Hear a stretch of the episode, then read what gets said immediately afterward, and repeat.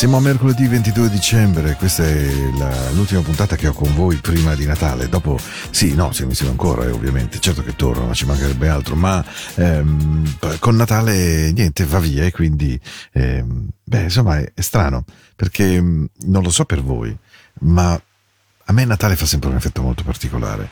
Non so perché, non, non so se sia una componente anagrafica, ragazzi, davvero. Eh. Eh, sarà che mi mancano i nipotini. Quando avevo i bimbi piccoli, evidentemente, beh, era tutta un'altra storia. Ma Natale è veramente il giorno delle persone che non ci sono. Non so perché, è come se scattasse una strana conta, no? Anziché di tutti quelli che hai attorno a questo tavolo, forse perché la curva della vita chiaramente prende il suo tempo, si adegua e si piega e va altrove allora è strano, una cosa molto strana. Allora, mercoledì 22 abbiamo aperto con una canzone veramente groovy, Set It Off Tonight di Lisa Dietrich, questa è Into the Night, questa è la musica della notte della vostra Radio Ticino.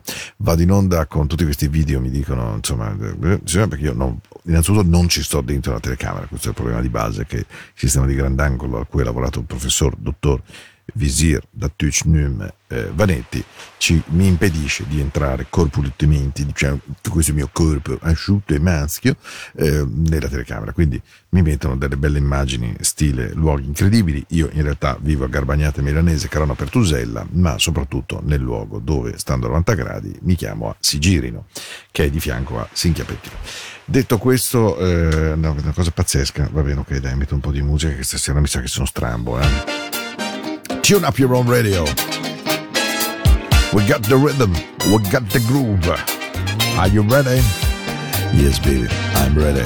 I'm ready for love. Dai, teniamo un buon suono. Su, su, su. I'm so lost without you.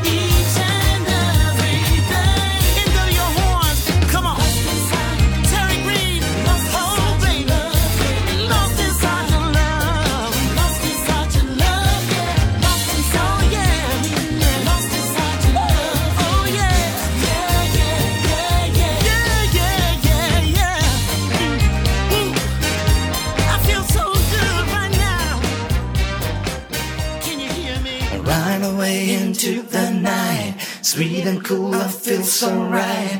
Music showed me right away, and now I know that this song will know. lead me astray. I know that all I gotta do, all you gotta do is turn you into the night.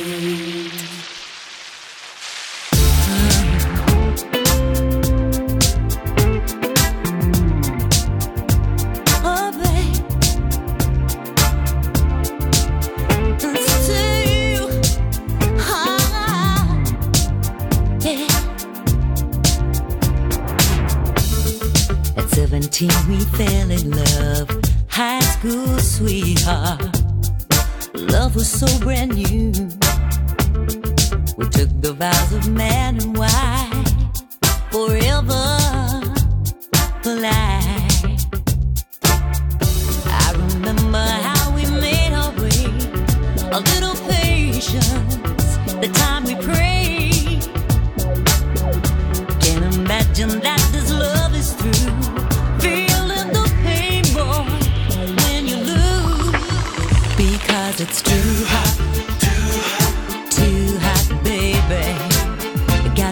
shelter, gotta run for shade. It's too hot, too hot, it's too hot, baby. We gotta cool this anger, what a mess we made so long ago. You were my love, oh my love. Oh, baby, too hot. High, we never took the time to stop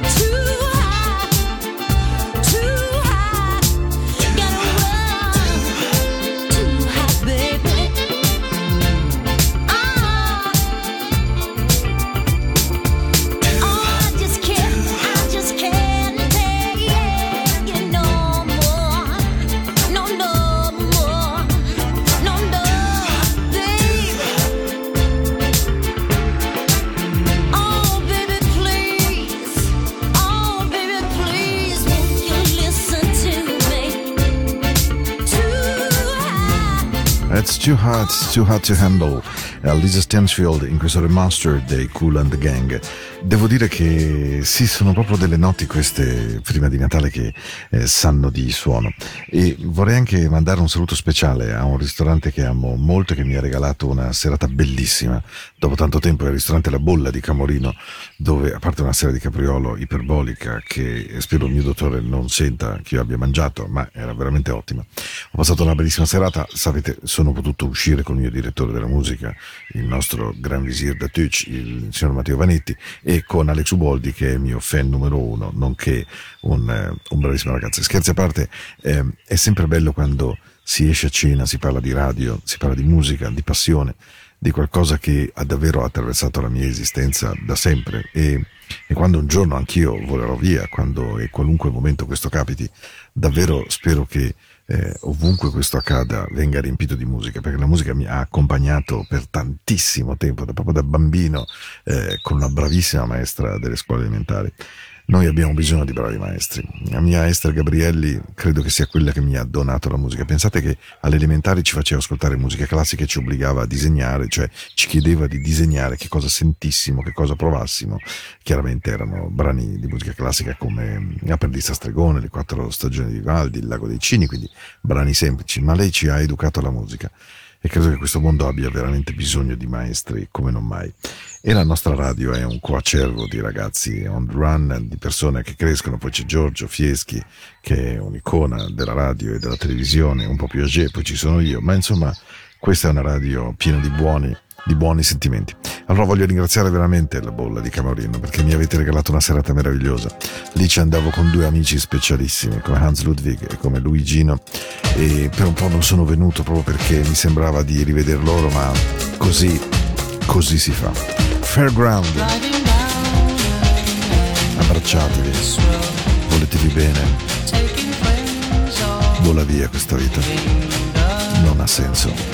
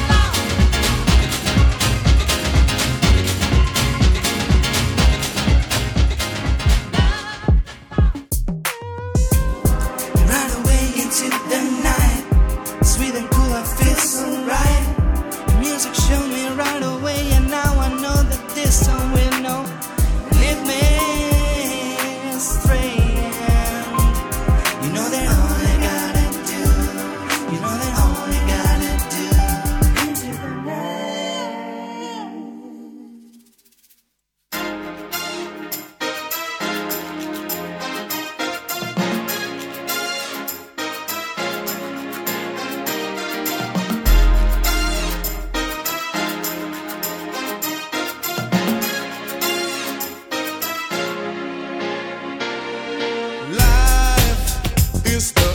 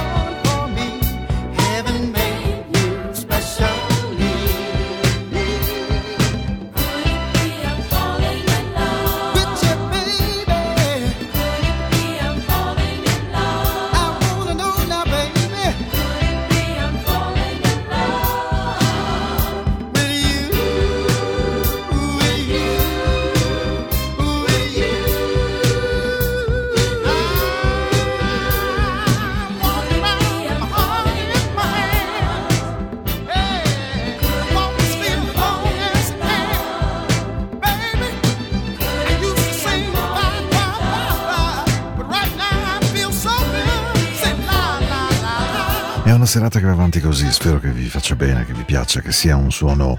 Eh, non lo volevo troppo dolce anche perché eh, sto passando dei giorni non tanto semplici e in fin dei conti se non lo dico qui dove lo dico. Ho perso una persona meravigliosa, cara, qualche giorno fa, un- una persona che proprio mi ha illuminato la vita. Non so se vi è mai capitato eh, nell'esistenza di avere dei mentori, qualcuno che non voglio dire vogliate copiare, ma che siano un riferimento, che vi abbiano aperto delle porte di voi. E Monty, Monty Shadow è stato davvero la persona che mi ha portato oggi ad essere all'interno di me ciò che volevo essere e alcune delle cose che sono riuscito a fare. Monty è stato la persona che mi ha illuminato davvero ehm, tantissime parti della mia vita e, e devo dire che la sua voce risuona in me. È un dolore grande quello che provo in questi giorni e devo dire che una parte di me fa anche fatica proprio a uscirne. La musica mi fa sempre bene perché, perché in un certo senso la musica va più avanti. E quindi domani ci sono i funerali di Monti, lo andiamo a trovare sarà una festa con tante persone da tutto il mondo che arrivano e lo festeggiamo e secondo me dobbiamo riuscire a far sì che la musica entri perché Monti era musica, era tanta musica. Questa è Radio Ticino, io sono Paolo, questo è Into the Night, la musica della notte. Eh, non è un tempo facile. Non permettetevelo mai, il tempo non perdona, il tempo scivola via. Le nostre vite sono delle sliding door. Oggi ci siamo e poi domani, tac, uno schiocco di dita.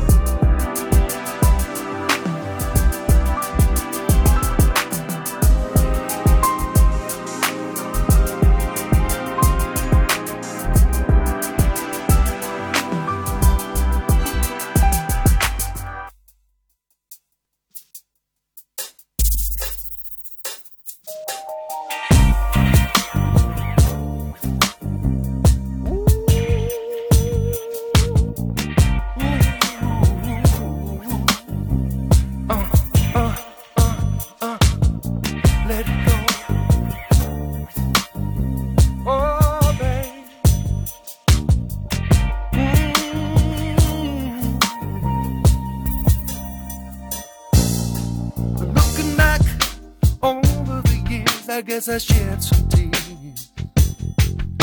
I told myself time and time again, this time I'm gonna win. But enough.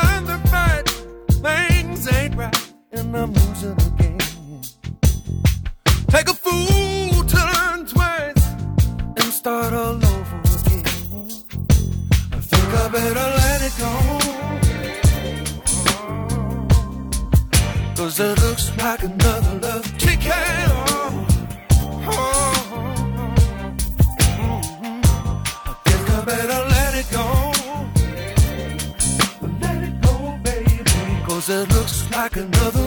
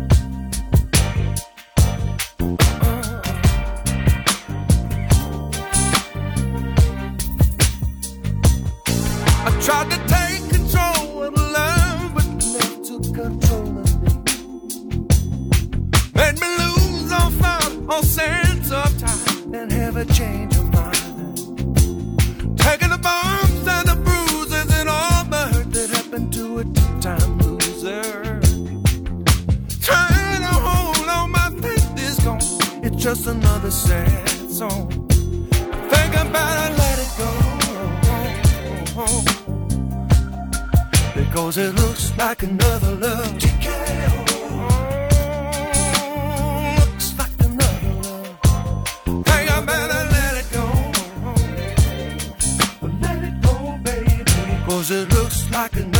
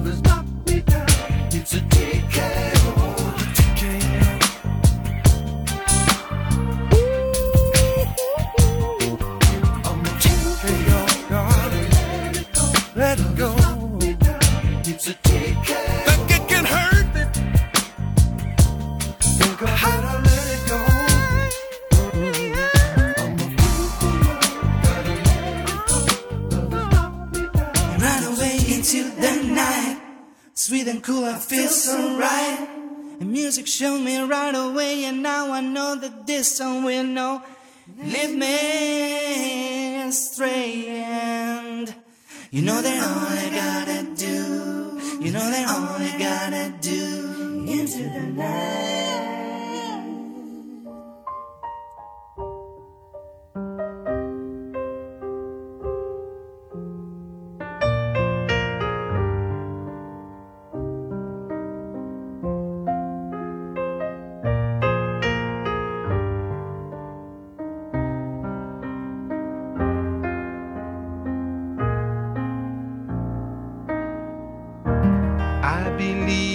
Children are our future. Teach them well and let them lead the way. Show them all the beauty they possess inside. Give them a sense of pride to make it easier. Let the children's laughter remind us how we used to be. Everybody's searching for a hero. People need someone to look up to. I never found anyone who fulfilled my need. A lonely place to be. So I learned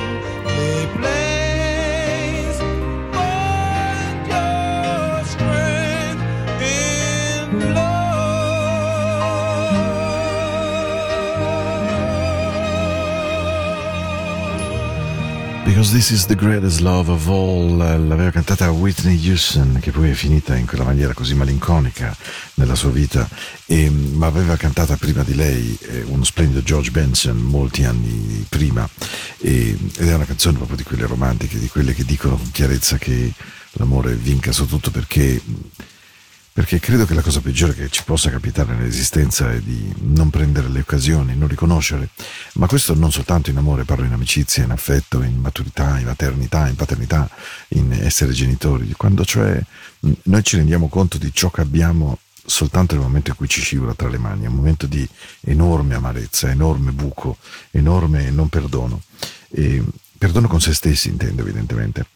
E su questo tema avevo voglia di mettervi una canzone che io adoro, mi, mi- mi prende sempre tanto e che mi piace tantissimo, perché dice Holding in my heart. La cosa che conta poi, davvero, su tutto, è tenerti dentro il cuore, perché poi il cuore mm, riesce a sistemare, bisogna avere pazienza, bisogna curarlo, amarlo, allenarlo, ma il cuore fa veramente grandi magie. Questa è Radio Ticino e io sono Paolo e questa canzone è meravigliosamente dolce, dolcissima.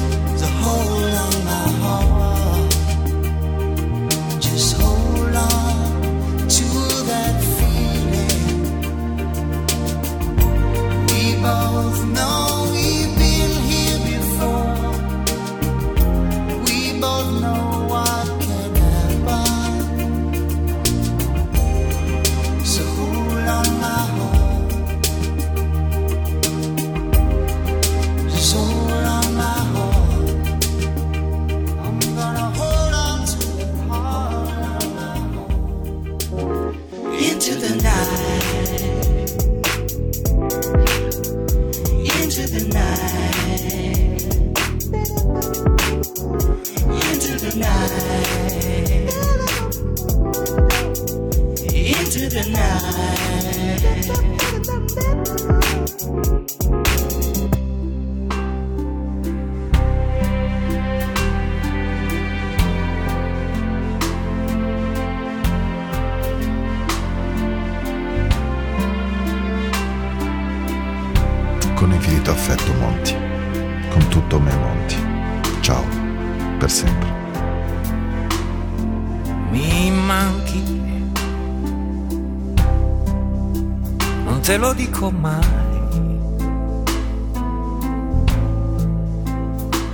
viaggi sono tanti.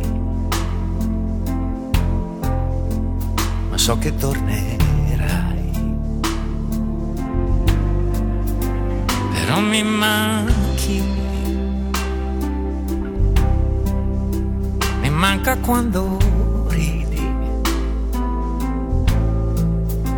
fino alle lacrime.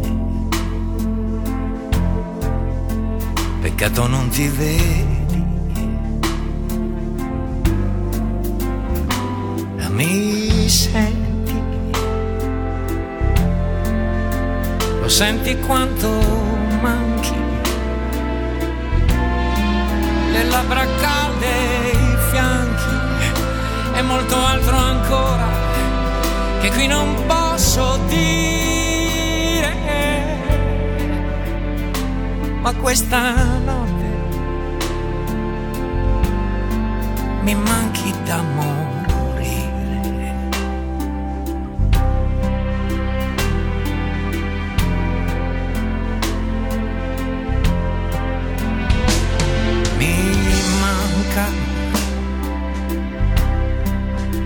quella tua leggerezza per affrontare il mondo e anche la mia tristezza. Manchi, mi mancano i tuoi occhi che sanno accarezzarmi illuminare i miei. Mi manchi, non puoi sapere quanto. Sarà che non esisti e allora io ti invento, ti immagino e ti canto.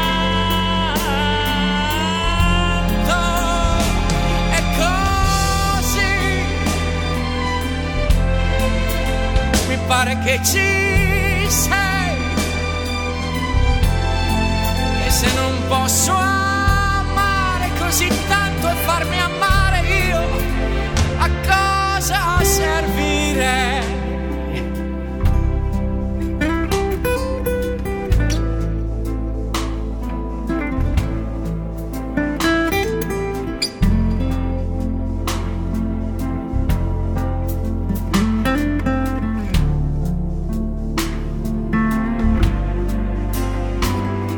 Mi senti?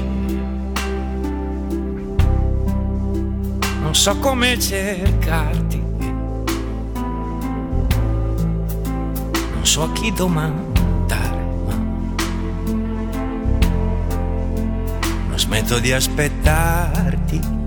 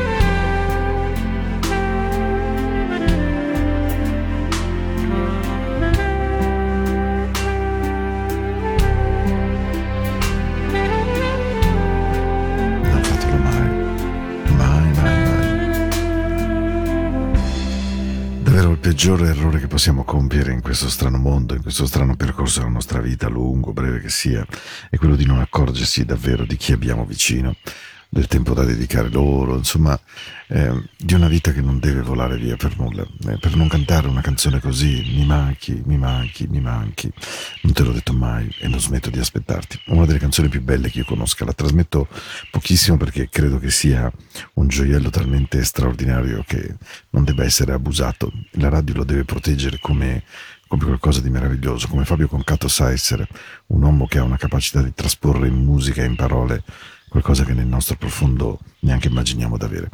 E questa era l'ultima canzone di Into the Night di questa sera. Io vi abbraccio veramente forte, forte, forte in una strana puntata 22 dicembre. Vorrei augurarvi il migliore possibile dei Natali. Io non so quale sia il Natale migliore. Mi piacerebbe semplicemente che fosse in un momento, in un luogo e con le persone che vi facciano stare bene. Persone che mentre magari avete un boccone e state mangiando e quindi siete silenziosi e le guardate, vi sembrano le persone con le quali volete vivere tutta la vita. Buon Natale, di cuore. Ciao.